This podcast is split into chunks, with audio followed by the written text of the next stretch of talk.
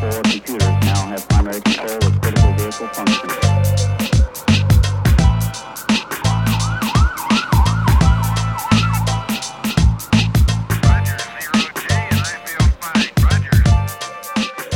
欢迎来到侦探推理俱乐部，我是主持人东阳。在接下来的六十分钟时间里，引领各位享受侦探推理故事的美好滋味。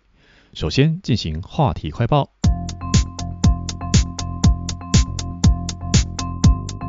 这一期的话题快报呢，要来跟各位介绍的是七月、六月底到七月的近期出版情报。首先，第一本是六月三十号由独步文化出版的弥生小叶子所写的。微风行过我们的法司这本书呢，我们会在八月一号的节目的神探访谈室单元当中专访这本书的责任编辑张凯婷。那我们今天先简单介绍一下这部作品。这是一部第三十回免川哲也奖优秀奖的作品，它不是首奖作品哦，而是优秀奖。那原因我们会在专访的时候请教凯婷。那这本书的故事是在讲说若林优纪他在侦探社任职。可是呢，尽做一些抓猫啦、抓外遇啊这种上不了台面的工作，直到他的姨丈在公园惨遭绞杀，阿姨就提出了委托说，请证明我们的养子致使不是凶手。他言下之意呢，是在讲说，不是要洗刷罪名，而是要去认定杨子就是弑父的凶手。哎，这让优吉一惊。可是呢，阿姨却淡淡的表达说，那孩子应该憎恨我们。优吉啊，他其实当过智史的国中家教，他只记得这个少年呢，他性情蛮淡薄的，所以当他展开调查，却证实了、印证了智史的不在场证明，其实无比的牢固，但却又发现过去的几桩发生在智史身旁周遭的一些意外啦、死亡啦，似乎都跟这个青年是有关系的，而且在优记他看到了智史的身影。从以前国中生长到现在成为一个青年的智史，已经不复当年的纤细轮廓，但他的笑容，他的嘴唇弯成一抹新月，无声无息地扬起了笑意，这反而让优纪开始困惑不解。追查之后，却发现到说，哦，原来过去的这些事件可能都另有玄机哦。为什么青年身旁有那么多的死亡？优纪踏进了谜团的迷宫。尽头却吹来一阵载着光的微风，风的彼端藏着什么样的真相呢？这本独步文化由六月三十号出版的弥生小叶子所写《微风行过我们的发丝》，第二本是七月四号由月志文化出版向泽沙呼所写的《Evert 城塚翡翠倒叙集》，这是一本倒叙推理小说，一切尽是翻转。你能够推理侦探的推理吗？这部作品是之前向泽沙呼的前一部城塚翡翠，以城塚翡翠作为主角的作品叫《Medium》灵媒侦探城塚翡翠。这部作品啊，当初出版之后，号称无法再有续篇，结果哎，强势续作就诞生了，在这部将世界给瞬间翻转过来的。前所未见改变人生的倒叙小说哦，这写在书腰，写在这本书的文案，听起来好像很厉害哦。里面讲到几个故事，有包括杀害 IT 社长的工程师，对十恶不赦的恐吓犯痛下毒手的小学老师，夺走部属性命的前刑警。哎，这三桩案件缜密的杀人计划。有完整的、完美的不在场证明，有伪装成意外事故的凶杀案。正当凶手得意洋洋，达成完美犯罪之时，诶，却出现了一个自称拥有灵力的女子。究竟这些凶手、这些犯人，他们能否躲过搜查呢？这一本向泽沙呼所写、月之文化出版的《城中翡翠倒叙集》，七月四号上市。接下一样是日本的推理小说，是七月七号由尖端出版所出版，玉田哲也所写的。悄悄告诉我，哎，玉田哲也这个名字啊，过去可能大家看过小说或日剧《草莓之夜》，就会非常理解到，非常知道说玉田哲也当年的风光哈，他的作品非常的耐人寻味，里头讲到的警察办案啦，然后一些惊悚的犯罪内容啊，在这部新作《悄悄告诉我》当中，有死亡的少女、失踪的少女、紧追不舍的男人，有个女人。全都听见了，呃，是一个因为伤害致死的案件而接受调查的疑犯，他呃很细微的讲了一段话，叫做“我听到了一个声音，身份不明的男性被害人居然牵扯到十四年前悬而未决的杀人事件，将两个事件串联在一起的，居然是一个早已去到死后世界的她啊，女性的她。当所有的一切都串接连接起来的时候。”让人深信不疑的世界将掀起翻天覆地的改变哦，又是一个很逆转、很翻天覆地、很烧脑的故事哦。这紧密层叠的伏笔安排，冲击性十足的推理故事，融入超自然元素却又非常本格的警察小说哦。说后面这段话是一个读者心得所写的，到底是一部什么样的作品呢？尖端出版七月七号上市的玉田哲也所写的《悄悄告诉我》，读了就知道喽。好，这一期的出版情报我们就先介绍到这边，接下来进行到神探访谈室时间喽。欢迎来到神探访谈室，在侦探推理俱乐部的神探访谈室单元。今天邀请的呢是东华大学的华文系教授黄宗杰老师来谈啊、一本不是小说，他是作家布洛克所写的，算是他的半自传，他早年的回忆录，叫做。酒店开门之前，布洛克的作家养成记。我们先欢迎黄老师。嗯，东阳好，各位听众朋友，大家好。谢谢黄老师受邀来聊聊这本书哈，因为在聊这本书，我刚刚顿了一下，因为书名到底叫酒店是开门还是关门哈？是之前还是之后？对，对，对，对，因为他之前有一本小说是酒店呃关门之之后啊，那这本呢是酒店开门之前哈，所以这本酒店开门之前，在聊这本书开始正式开始聊之前，想先请教老师，老师您是捕迷吗？你是布洛克迷吗？嗯、呃，如果要说。我觉得要看怎么定义迷啊、就是如果迷的标准是那种啊，你要看过他所有的作品，并且对于每一本都非常热爱的话，我觉得我可能还没有到那种殿堂级的粉丝的那样子的一个境界。嗯、但是呃，我先承认好了，就是那个呃，其实其实他的杀手系列我不那么爱，除了杀手系列以外的 每个系列。老实说，我还真是都看了。嗯，然后我觉得我可以自称为捕迷的一个，呃，我我自我认同的一个线索，应该是当年他来台湾的时候，我还真的有去排队，就是那时候有一场那个粉丝见面会吧，然后然后可以签名这样子，好像在在中华南路那儿，但是实在太多年，我现在。记忆有点模糊，然后我记得我在那儿排了好久，然后人超乎我意料的多，所以后来是用发号码牌的，嗯，结果反正我后来等一等，觉得应该没希望，而且实在等太久我站不住，然后就就离开了，所以就那一次没有拿到签名本，觉得很遗憾，所以我后来还特地呃上网去找，就是去硬是去买了一本签名本回来弥补我的遗憾，所以就这个角度来说，嗯。应该还是可以称得上是普洛克的，不那么标准，但是还是算是个粉丝吧。是，老师刚刚提到那一场在敦南，是在成品敦南吗？对 对，我记得应该是在敦南成品。那是第一年他第一次来哈，不第一年，是他第一次来台湾。是，那我还记得，哎，那场老师也很可惜，因为原本号码牌。我是那场活动的，因为那时候是责编哈，然后那场活动是发三百张号码牌，嗯、其实还有人没领到，但布洛克他坚持说来的书迷哈，来的他的读者，他都要签吗？对，他多少钱，而且哦。那时候还有一位读者就很激动啊，因为他手上捧一堆书，他说是帮他女儿，他从宜兰赶来。哦，那天下大雨啊，嗯、我记得那天下大雨的情情况，所以那天还包括排队排到，其实后面的那个活动时间是有点有点延误，而且部落客签书签到他有有有点搞笑哈，有点调自我调侃的是他手还拿起来甩，就手很酸，签的很酸，是，但是哎，其实我觉得刚刚老师已经说到了，你就是个捕迷了，你就是个布洛克迷。因为真的遇到能够参加活动，然后对于作品如数家珍般的聊。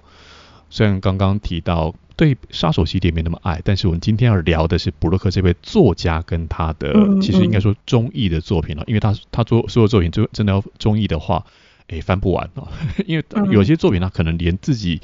用不是本名，用其他笔名，是是是，用一些他当年可能不大想面对，说那是他写的作品啊，这一点还蛮有趣的，因为刚好就在我们今天聊的这本《酒店开门之前有提到。所以我们再我们再倒带一下吧，回到老师，您当初啊，刚刚讲到说敦南的这场活动，可是你当初是怎么认识到布洛克这位作家跟他的作品呢？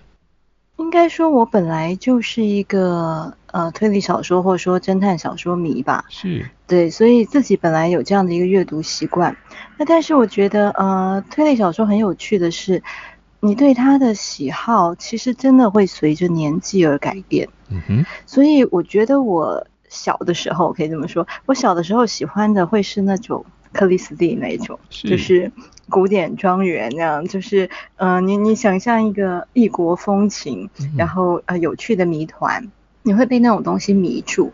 然后可是呃，我觉得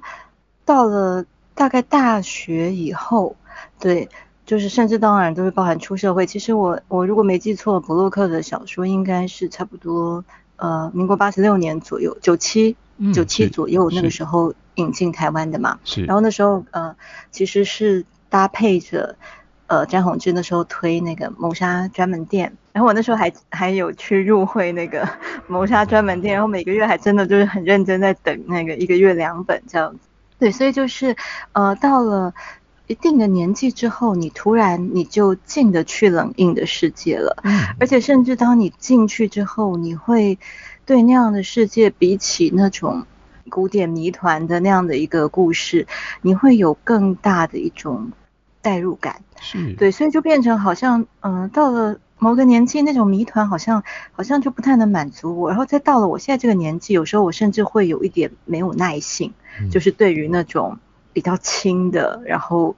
呃，就是单纯为了要设计一个很复杂的解谜游戏给你看的那种小说，那。老实说，我们现在这么忙，然后你你的你的能够投注在阅读的时间很有限的时候，某些小说会让你开始觉得，就真的会有点不耐。那不是说它不好，可是你你你愿意投资给他的时间会变少。那可是我觉得像呃博洛克或者说像钱德勒这这一类的这种冷冷硬侦探的。这样的小说世界，我觉得好像就是，哎，你到了某个年纪，你突然进得去了，然后进去之后，你就你就被他迷住了。嗯。所以我印象当中，我其实应该是先看了《漫长的告别》，然后被那本小说给真的是有点震撼。你就发现说啊，原来你过去认识的推理世界好像是很片面的。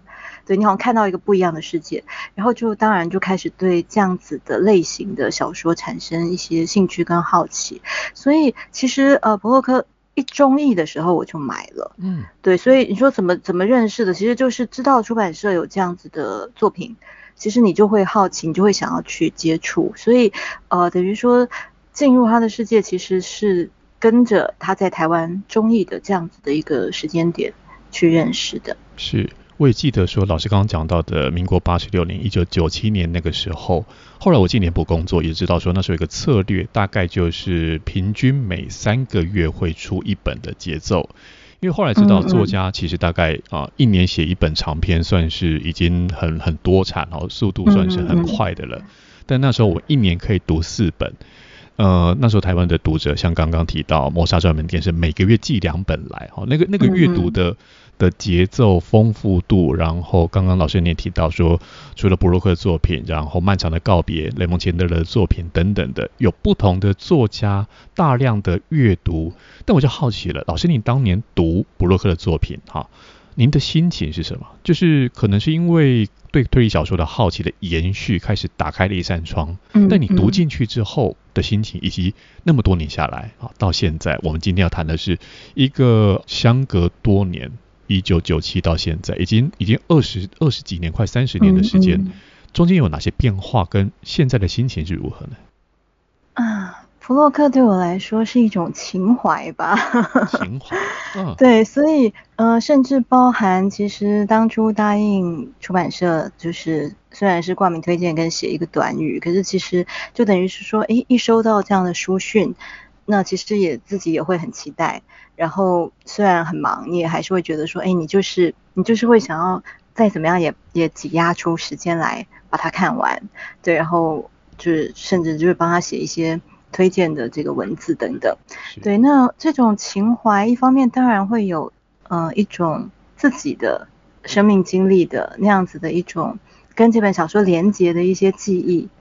对，所以包括，因为其实刚刚说民国八十六、八十七年，那那是我在呃中学教书，然后呃那时候自己很想要呃考硕士班，那可是因为呃我我其实我现在大家知道我在华文系，但是其实那个对我来说是一个跨界，因为我大学其实学的是辅导，所以那时候在辅导室工作，然后我记得我就常常会呃在那种。上班的间隙，然后或者是甚至是有时候好像请假的下午吧，然后就会拿着普洛克到咖啡店去读，然后然后一方面你自己又好像怀抱着一个你自己对于未来的想象，然后包括后来当然就是考上之后，那有些书就你会去图书馆借嘛啊等等，就是会有一些啊你你自己在图书馆的的记忆，然后跟这本小说连结的阅读的一些记忆，我觉得那是你自己生命的。一些怀旧本本身的那种个人情感的投注，然后另外一方面当然也是这个小说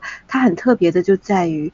他的侦探跟着这个城市一起老，那某程度上他也跟着你一起老。应该反过来说，你跟着他一起老，对，就是作为读者，你原本你的年纪是比他年轻很多的，嗯，然后可是这些年你看着那个小说的氛围的变化，然后看着他笔下的这个纽约这个城市的变化，包含就是他的那个九一一之前跟九一一之后那样子的一个断裂，嗯，呃，我觉得你会有很多你自己的生命经历的一些起伏，然后跟。这个侦探，这个城市，然后这个作者，跟这这个整个世界，包含其实像这个九天开门之前，你看他最后写到，其实就是他在新冠疫情的当下，嗯，这样子的一个一个经历，对，就是你去感受到这样的一个变化的历程，我觉得这放在任何小说作者的作品来说，都是相对少见的。嗯，那尤其是放在推理世界里面，像大部分的侦探，那其实我们这这个。也也很多，呃，研究者其实也都提过，也都讨论过的，就是很多很多，尤其是古典推理的世界，那些侦探就是岁月静好的嘛，哦，就是你不管过了多少个寒暑，就是每年一开学，柯南都还是小一，就是不管怎么样，他都不会不会变化。那这样子的一种停格，我觉得停格有停格的浪漫吧，但是就是说，那这种你跟着一起老，有他的勇敢。那我觉得随着自己的年纪感受，那你就会对于像这样子的勇敢会有更多的被打动的地方。所以其实我觉得博洛克还有个特别的地方就在于，应该说史卡德系列吧，哦，就是其他系列没有那么强烈的这样子的一个印记。可是其实史卡德的系列，我觉得它很抒情，是，他真的就是那种抒情诗人的那种那种 feel，所以。呃，我觉得很有意思的是，其实小说你这隔了那么多年，你你真要问我情节，老实说，很多情节，你说这本小说到底它里面那个那个谋杀案到底发生什么事？嗯，其实很多细节你不会记得，但是你会记得那个作品的氛围，嗯，然后你会甚至会记得它里面的一些话语。那我一直记得当年，嗯，应该是在那个《恶魔预知死亡》那一本。然后它里面就有一段话，很奇怪，那段话就是隔了非常非常多年，我都一直记得很清楚。就是他他他跟他的朋友在讨论死亡这件事情，然后他里面就有一段说啊，你你你看着窗外的雨，对，然后你你就想着你这些年失去的人，对，他说这就是活了这么久的代价，他说这就是生活给你的选择，你要么就是很早就死掉，要不然你就是你就是会看着这种。一长串的死者，那我觉得这个东西其实也是他后期，就史卡德的这个小说系列的后期，我觉得很很核心的一个一个主轴，一个主题，就是这种一长串的死者，你你怎么去看待你生命当中的失落跟失去？那后来很多时候，在我自己。遇到一些失去，遇到一些挫折的时候，我常常浮现这段话，甚至有的时候我看着窗外的雨，我会想起这段话。嗯，对，那我觉得这是他的小说的一个抒情性，然后他跟他的读者产生的一种共鸣。那我觉得这是我在其他推理小说的身上相对比较没有那么强烈的感受的。是，老师刚刚来分享这一段，我非常的能够，已经不能说用认同哈，而是很多地方是重叠的感受。也问了一些同样喜欢布洛克的朋友，大家都会那是是那种呃，可能每个人挑选的句子不一样，或是摘自不同的书、嗯、不同的作品的时候，嗯、但都会有那句话哈，像我记得的是那个八百万种死法的最后啊，主角就他妈妈的哭了。就那那句话的一个整个爆开来，它不是说有一些推理小说，它强调说最后一句话的那个逆转性，它可能跟谜团有关。可是我觉得刚刚那句话是在整本整部作品最后情绪的爆发。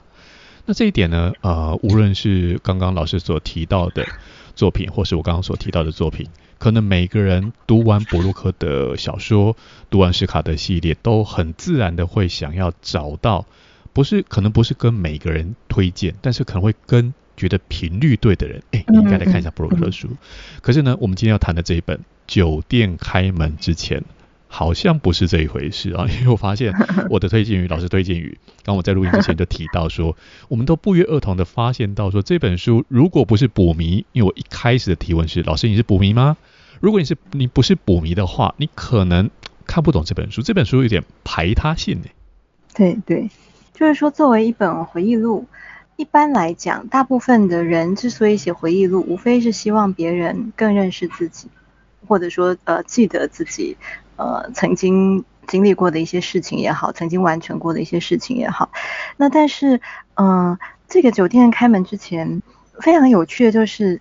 它几乎是一本。某程度上，我觉得是拒绝一般读者的书。嗯、那所以在当初答应推荐的时候，我我我其实也有一点点犹豫，我要不要写的这么白？就是说，如果你没有读过任何一部布洛克的作品，它绝对不会是你认识他的一个首选。是对，就是你没办法从这本书里面去认识这个作者，因为他所选择的他的生命经历的一个回溯，其实是非常局部的。而且呢，就是说，他是以一个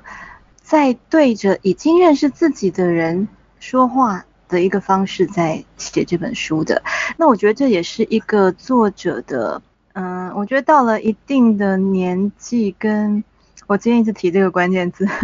就到了一定年纪，跟嗯，有了一定的这样子的一个自己的。人生观之后的某种任性，或者说豁达吧，就看你怎么去解释它。就说他已经不需要去，好像去讨好，或者是去服务他的读者了。我觉得他写这东西，呃，有很大一部分是在对自己的一个过往做一个交代。那但是这本书很有趣的地方是在于，作为一部回忆录的形式，我觉得它也几乎是，我不能说它绝无仅有。或前所未见，但是它确实是非常罕见的一个形式。所以，如果你并不是他的小说读者，但是你对于这样子的一个呃传记的题材或回忆录的题材有兴趣的话，我觉得它会是一个很有趣的，可以去解读、去分析、去认识的一个文本。但是，如果你是带着一个你想要认识这个作者，你想要知道这个作家，哎，为什么还有那么多的粉丝，还有那么多的读者？那他绝对不会是一个入门专，对，因为他所回溯的主要会是他年轻的时候，他自己包含他写了很多的情色小说，然后作为呃代笔作家，然后以及后来找别人代笔，好，然后跟那种。呃，在那个作家经纪公司里面，其实我觉得那段非常有趣。呃，就如果你想要认识这个产业的话，那我觉得它会是一个不错的选择，因为它也回溯了一个相对比较少被人提及的，在美国那样子的一个差不多六零年代的时候，那种大众文学的一个生产的一个产业运作的一个方式，就是你怎么样快速的、大量的，然后呃，去把别人的那些投来的这些作品。就是去去退稿啊，以及怎么样的快速的生产出这些可以去量产的这种比较轻薄的一些这种情情色小说，或是推理小说或科幻小说等等，就是这些类型文学。对，就是说它里面有很大一部分在回溯那样的一个产业。可是回溯的产业其实也并不是要对大家介绍那个产业，它还是一个非常个人的生命经历的。所以你会看到里面有很多的书名、很多的人名、很多的笔名。那那些东西对于不认识他的作呃读者来讲，某程度上其实是没有太大意义的。那但是他那个就是他自己的一个记忆的笔记本吧，我觉得会有一点这样子的一种感觉。那但是我刚刚提到说，这个小说，呃呃，这个作品，它作为一个回忆录，它的形式非常非常特殊的原因也在于，因为它是一个拼接的一个版本，就等于说是现在的八十二岁的他，然后拿了一个他找到的他五十几岁的时候写的一个回溯自己二十二十多岁，或者说更更小的时候，十几到二十岁的他进入这样的一个产业的过往。所以等于说有三个年纪，他自己在书里面形容说是三头马车。那像这样子的一个回忆录的形式，我真的觉得这非常非常罕见。因为你说五十多岁的人写个回忆录，回忆自己二十岁，这个很很平常。但是你五十岁的时候写了一个回忆录，你把它放 放个二三十年再出版，然后出版的时候你还要写一个非常漫长的像后记一样的东西，以及去呃这个对照你自己前面的回忆。那这样子的事情，在放眼整个文学界，我觉得真的也是非常少见的。所以，呃，你光去就它里面对于回忆这件事情的一个体认，哈，跟他的一些这个陈述，我觉得这件事本身就已经很有趣了。对，所以就是看你要从什么角度去，呃，理解或认识一本书吧。是。老师刚才的描述啊，其实我想说，这本书它在中文的书名叫做《酒店开门之前》，但它的原文书名，英文书名是《A Writer Prepares》，好，就是一个作家准备中。作家准备中。是。那以及在中文版的哦，在台湾的中文版也给了一个副标题，叫做《布洛克的作家养成记》。刚刚提到说，他的有点回忆录的内容，其实写的是他写作早期，甚至从学生时代如何打定主意要成为作家等等的这。这些陈述，这些回忆，但这些回忆呢，如果我们刚刚一开始有提到说，啊，他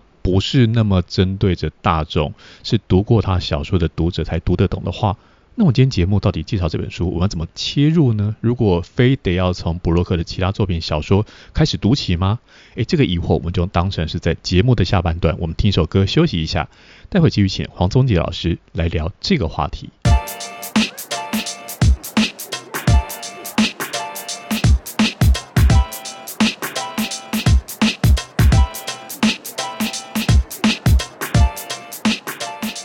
音乐过后，我们继续回到神探访谈室，在侦探推理俱乐部的神探访谈室单元当中，今天邀请的是东华大学华文系教授黄宗杰老师来谈一本书，叫做《酒店开门之前：布洛克的作家养成记》。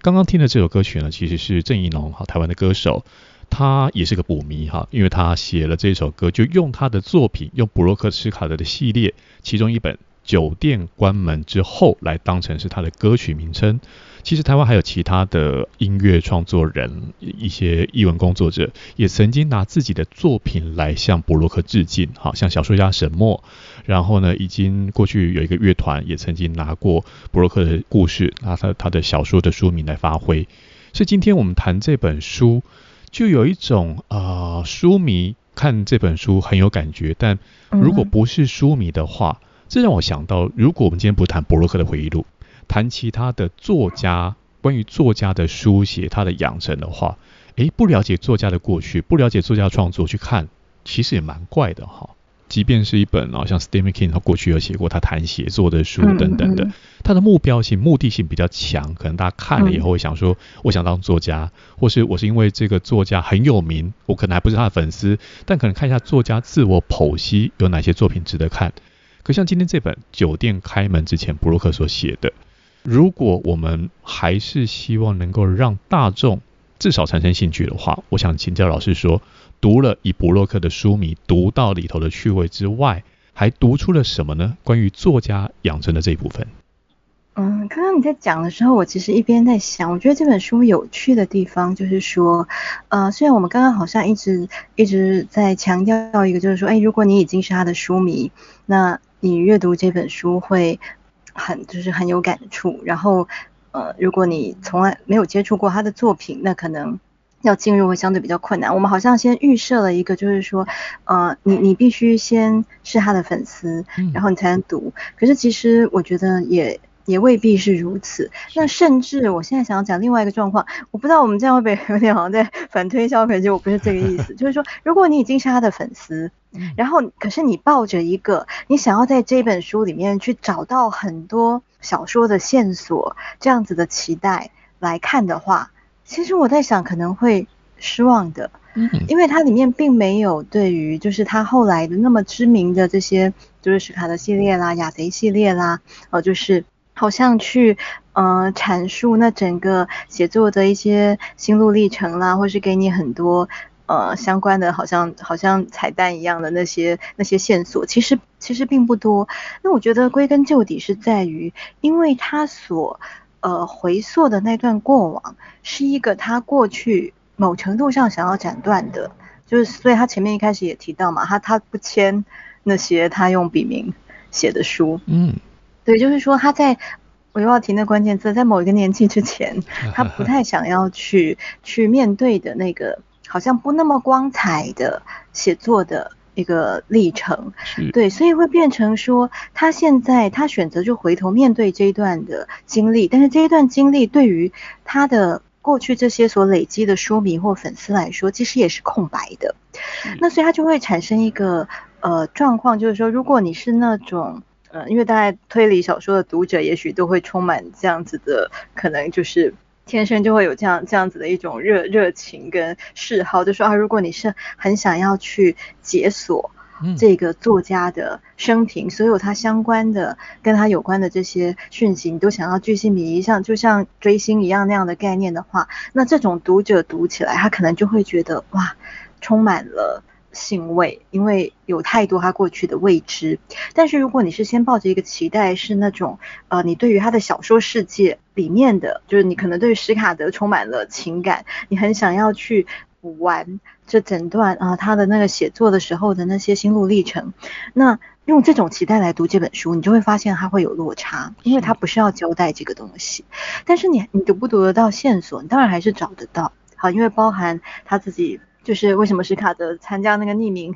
戒酒协会，对，这跟他自己的那样子的一个曾经有过这种酗酒的一个经验，然后包括可能后面也会提到他在那个就是他搜集邮票的这个嗜好，然后呃怎么样去跟他写了那个杀手系列，好，就产生一些连结，就是你要。嗯、呃，在这里面去找这种解锁的一些呃符号，你当然还是找得到一些蛛丝马迹，但是它其实真的不是重点。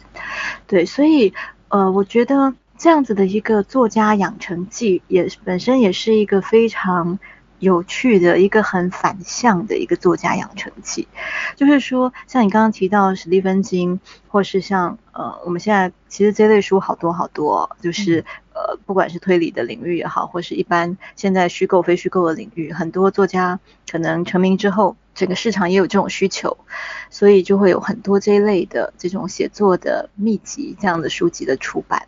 对，那可是弗洛克这一本，其实他另外有一本小说学堂，就会比较比较符合我们对于这一种养成记的想象吧。好，就是说他教你一些策略，然后对一些一些这种写作的方法，但是这一本。比较是一个作家在回溯一个，嗯，大家未必那么想要前往的作家之路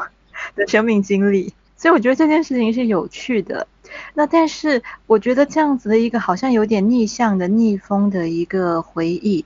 反而让我们看到，就是说，其实我们想象的那种文坛，然后想象的光鲜亮丽的那种作家身份，其实你会看到他不是。一蹴可及的，然后甚至他也不是不是那么理所当然的，然后甚至就是说，那难道他过去用来练笔的这些，用来养活自己的这些作品，就这么见不得人吗？我觉得他是用一种很坦率的去面对那个曾经不想承认的自己，所以他前面一开始说那个深渊嘛，嗯、就是去凝视那个深渊的这样子的一个。某程度上也是一种勇气，然后让我们去看到，其实所谓的作家养成，我们对于作家养成的想象是不是太狭隘了？是，对，我们是不是以为就是哦，我们一定要呃读什么文学经典什么？然后，但是呃，如果你真的是对于作家养成这件事情，你想要看看啊这样的一个所谓成功作家，那他的写作到底有什么是啊他有而我们没有的？我觉得其实那反而是在一些怎么讲呢？就是说他的一个。态度，我觉得是一种生活的态度上，对，那我觉得里面有一些细节蛮有趣的，就包括他一开始讲到说他投稿，然后投了一篇，然后那个。被收用之后，他就说：“那我决定要在这个类型里面耕耘。”那他决定了之后，他的第一件事是什么？他说：“我要开始阅读全部的推理小说。”是。那我觉得这都是一种态度，而这种态度不是为了说我要成功，然后我要去成为一个很知名的作家，其实不是那么目的性的、那么功利的那样的一个想象，而是我要做这件事情，那我要做的准备是什么？我要做的准备就是我要知道这个东西在干什么，所以。我觉得他有点就是他说沉浸到内容里面吧，好，就是一种沉浸式阅读。其实我觉得我也有一点这种路线，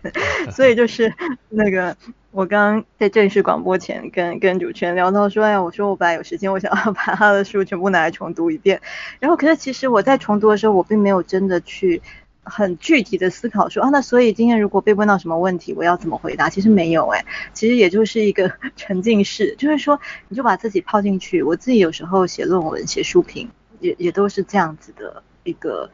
不是那么刻意，但是它就是一个习惯，就是你要把自己好像丢进去、泡进去。然后所以我觉得里面有一段很有趣，他讲说他本来想要写一篇什么爱尔兰的。爱尔兰的小说吧，然后就开始去研读那个爱尔兰史，然后就从爱尔兰史发现说不行，你要先了解英国史，然后就就一步一步你就掉进一个那个阅读的大坑。那我觉得我们就是很多书虫应该都会有这样子的经验吧，它就是一个钩子，你就从一本书被勾到一个对，就是深坑里面去，但是。嗯，它很有趣，然后它它当然也是一种累积。那你说一个作家的准备，他的养成到底是什么？他的养成其实也就在这些地方啊，就是在浸润在那样的一个态度里面。对，所以如果是一个呃，你很目标性的觉得说我我来读这本我会学到什么小说技巧，那那你绝对也会是失望的。可是我觉得你去读到一个作家，那他怎么样用这一门手艺活养活他自己？嗯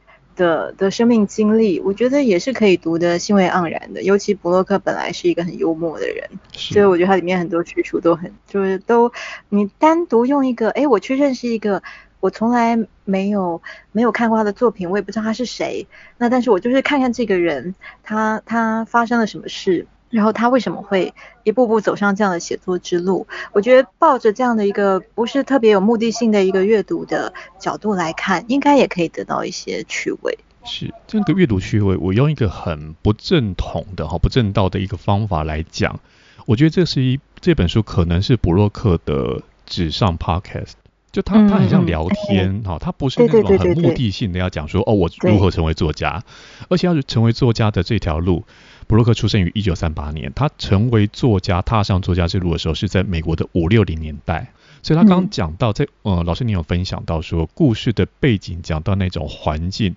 现在的出版跟创作环境也不是那样子，所以他有一点在那个时代促成的，有点时势造英雄。那他用那么多笔名，其实也不止他哈，他的一些一些好朋友，那用笔名，那不去用本名写作的原因，他也不见得是因为。早年有一些读者推测说，是不是因为布鲁克写的是情色小说，觉得很不入流？但他这本里面他提到说，其实有时候是作品可能被那个生态，对那个生态，然后作品可能被、嗯、被乱改一通，哈、嗯，他他交出去的作品被编辑改，或者说编辑要他写的东西，并不是他认为这是自己的创作，而是养家糊口啊，经济收入的来源之一等等的。以及也莫名其妙的，他原本用的笔名被拿去放在别人的作品上面啊，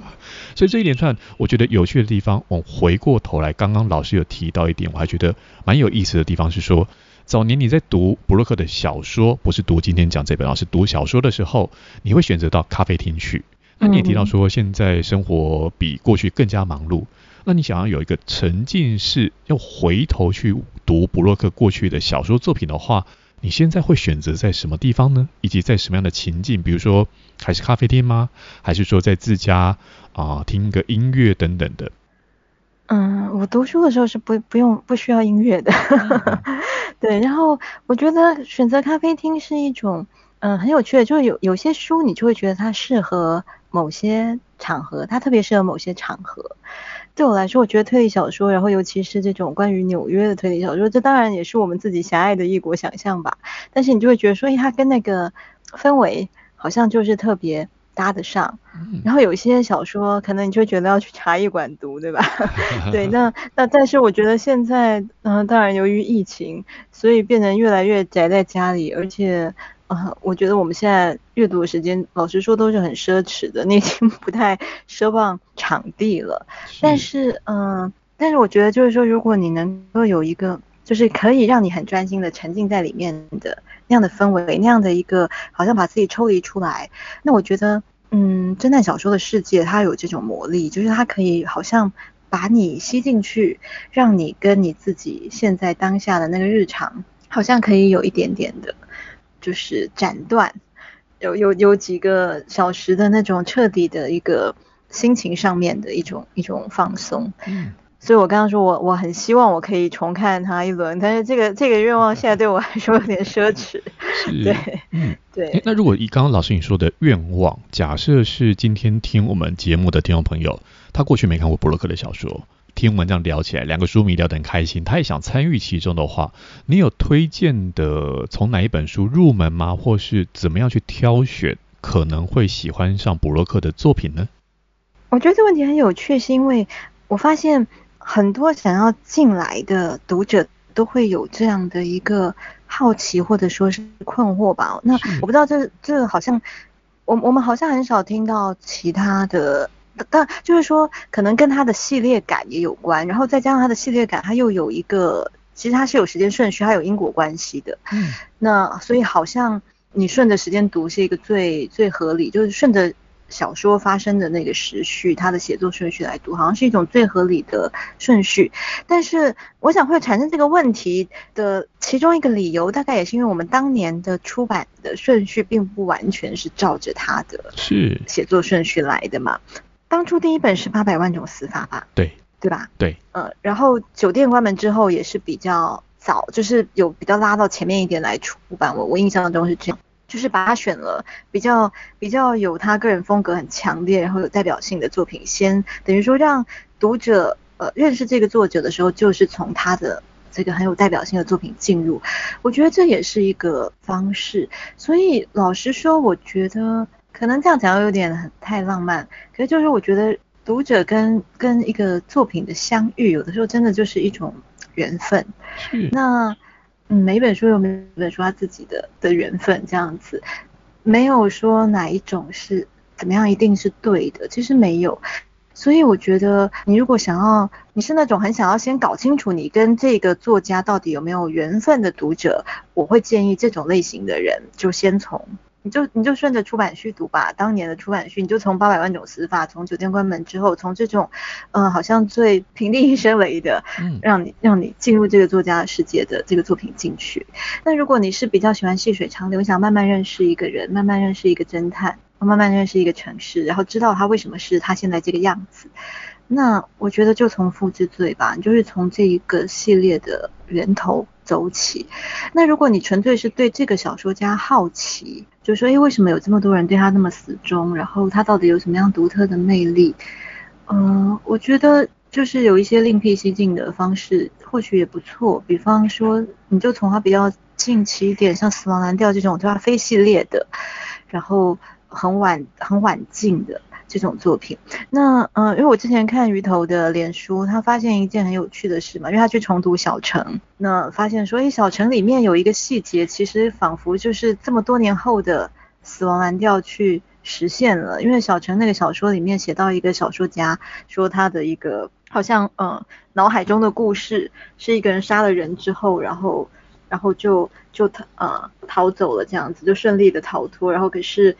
就是隔了很多年，他一直活在那样子的一个阴影当中哈，就是说那个谋杀的阴影，那怎么样回到他的生活里？就在那本书里面，他提到这个小说家讲说，哎，这个在我脑海里的故事，然后你会发现，哎，隔了这么多年，那个死亡蓝调仿佛是在实践了。他当年那个脑海里的故事，所以你会发现说，哎，这个作者太有趣了，就是他隔了这么多年，然后他的作品是这样子的方式在进行一个对话，在进行一个互文，他没有忘记过他想写的东西，然后他到了这么年长的这样子的一个年纪，他还有这么丰沛的创作力跟活力，我觉得你就是冲着像这样子要去认识一个小说家的念头，去看一看他的这种非系列作。那或者尤其像小城，它是一个九一一之后的一个回应的一个小说，那我觉得也是一个很好的相遇的方式。那如果是比较喜欢轻松一点的，那也许就是从雅贼那样子的系列去入门。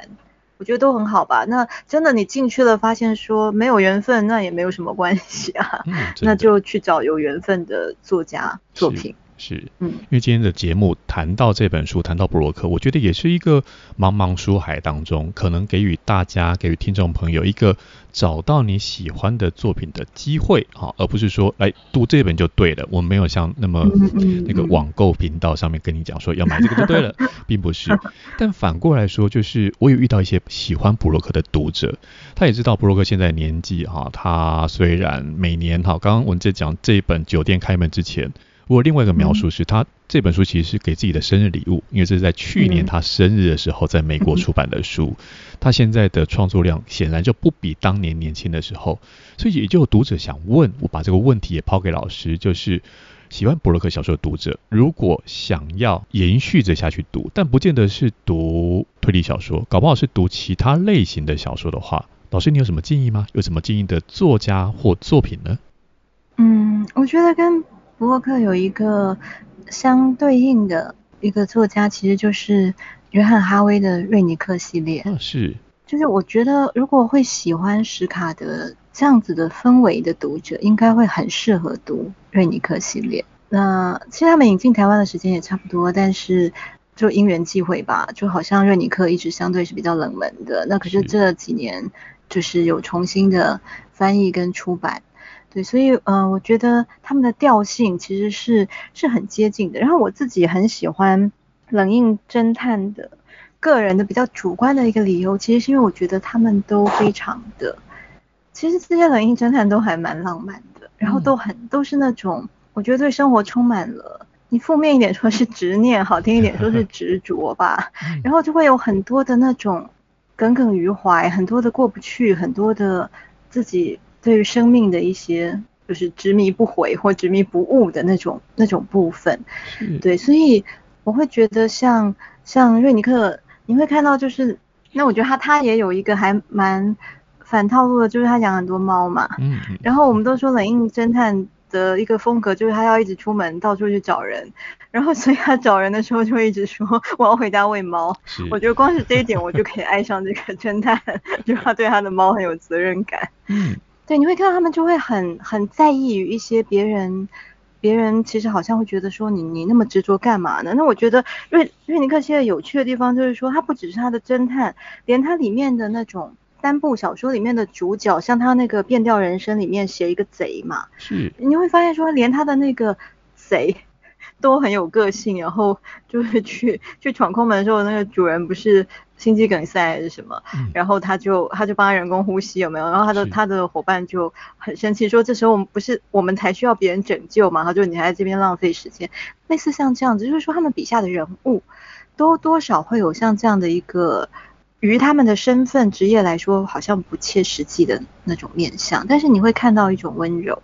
对，就是一种对对于人的、对于生命的那种那种在意、那种温柔、那种执着。尽管那个小说是以一种这么暴力的形式在呈现，嗯、是可是你在古典侦探的世界里面，你会觉得那些古典侦探他们在面临死亡的时候，好像还是很岁月静好的，就是他们每天面面对那么多的命案，可是好像不会去冲击到他们的人生。可是呃，这些冷硬侦探。遇到的每一个死亡都是叠加在他们的生命，在他们的心上的，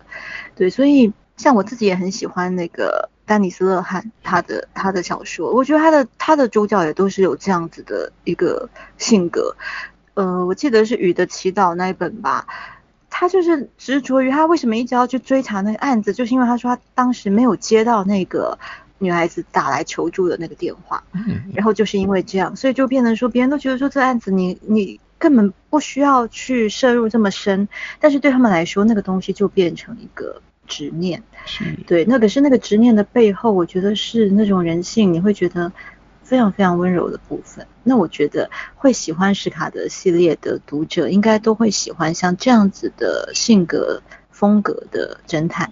老师刚这样分享，就让我想到说，刚刚讲那种执念哈。呃某些个性上面的，可能我们在看小说会觉得那是人物的设定，但他被侦探啊，私家侦探也好，或警察也好，这些侦探身份给放大之后。但在布洛克也好，丹尼斯·德尔汉、约翰·哈维他们的小说，不只是只有侦探，里头的非常多的登场人物，嗯、以及像刚刚讲说那个小偷哈，嗯、哈维的小、嗯、哈维故事里面小偷，他跟瑞尼克之间就有奇妙的互动，他也在后面的故事又跑出来过，嗯、所以这一切，在我觉得在作家的世界当中，冷一派作家的世界就不只是谜题谜团。或可以说是他的谜题谜团是放在生命当中，而不是放在命案、放在犯罪而已。所以这样子一个呃回首来看，如果我们以老师也好，是我当年在看冷硬派作品，也是一九九七年的时候那个重要年代，到现在四分之一的世纪过去了，二十五年过去了，你觉得这样子呃，我们就当今天节目最后的一个尾声收尾的问题，请教老师，就是说。如果以布洛克的作品，或是冷硬派的作品，或者说这样子的推理小说、犯罪小说，它为台湾本土的阅读跟创作，你觉得带来了什么影响呢？这是一个大的问题。哦，对，这真的是一个大哉问呢。阅读跟创作带来怎么样的一个影响？是，嗯、呃，我觉得博洛克带来的一个在文坛上面的。好像席卷了整个文坛的那样的一个一个风潮是非常特殊的，就是我们在整个呃推理小说、侦探小说的接受史上，其实你大概不太会看到还有哪一个作家对于就是尤其是好像如果我们很粗略跟狭隘的这样分，就是所谓的纯文学的这样子的一个创作者，有这么多人的共同的去。表现出对于像这样子的一个创作者这样的一个写作系列的热爱，我记忆所及还真是好像没有。我觉得他的带来的那样的一个风潮，跟对于之后的这种呃侦探小说的一个在台湾的一个接受，我觉得他确实是是造成了很大的一个影响，就是我们对于这种类型的想象会变得。更大，然后当然，另外一方面，我觉得也是在于，因为呃，博洛克引进的时候，你看那个呃，我们刚刚说一九九七，它差不多也是在我们整个台湾，我们的文学，我们的接受跟创作都开始去意识到那种城市，嗯，城市书写。城市文学的一个一个转折的一个年代，所以我觉得它是刚好撞上了、扣上了一个我们自己也开始去意识到这样子的命题，我们开始去意识到说，呃，文学书写一个城市的力量这件事情，然后它表现在一个我们过去可能会把它切割到一个所谓的呃类型小说、一个大众文学的这样子的一个领域里面的作品，然后它体现的这么动人。这么有魅力的时候，大家会开始去意识到，诶，我们对于文学的想象好像也可以被打开，然后呃，文学去反映一个城市，甚至文学怎么样去去回应一个当下，就是说它还是它还是连接到一些非常核心的那种文学在探问的命题的，所以当有这么多的作家。去共同的去表现出他们对于像呃布洛克这样子的一个写作者的一个喜好的时候，那当然我觉得他们有各自的就会去影响到他们自己的读者嘛。那所以我觉得整个阅读的华文阅读的一个世界，对于像这样的一个包含西方欧美推理的这种接纳的一个接受度，我觉得它也被打开了。然后另外一方面就是去对于这种呃。城市书写，它可以怎么样的呃去把这种大众的元素放进来？其实我们也会看到，就是现在台湾的所谓纯文学的写作上，也会开始有越来越多的创作者想要去尝试这样子的一种方式。就他可能开始会有一些类型的框架，然后但是那个框架里面，他可能是去还是去表达。这个写作者原本他在意的那些议题，我们会看到这种实验性质的作品好像也会越来越多。我觉得它当然不见得是一个这么直接的一个影响，但是它或多或少它打开了像这样子的一个想象的面向。是，老师刚这样的分析，的确，我觉得过去我们可能把它当成是一个国外的啊大师级的翻译进来的作品阅读，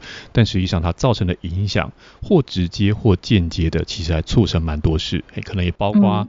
呃，谁知道二十五年后，好，在台湾的广播电台会有一个专门在谈侦探推理话题的侦探推理俱乐部呢？哦，这可能也是当年 我们是只是一个小读者，但是呃，慢慢的成长茁壮之后，有越来越多人想知道更多关于侦探推理的故事，有节目可以促成，有看到作品。原创的作品、翻译的作品不断的引介，甚至像黄老师今天带来的这本啊，我们在谈酒店开门之前，一开始是从一个比较书名的角度、布洛克书名的角度来去切入，但最后我们扩大到台湾的整体创作、阅读、出版等等的。希望未来呢还有机会跟老师继续来谈，刚其实还有几个话题，我觉得可以开展下去哈。所以希望之后呢还有机会继续邀邀请黄老师来到神探访谈室，有其他主题的发挥。今天非常谢谢黄老师，谢谢东阳，今天也聊得很开心。嗯，也非常谢谢各位听众朋友今天收听，欢迎持续关注脸书粉专台湾推理作家协会以及东阳一直推参与互动哦。下周同一时间请继续收听侦探推理俱乐部，拜拜。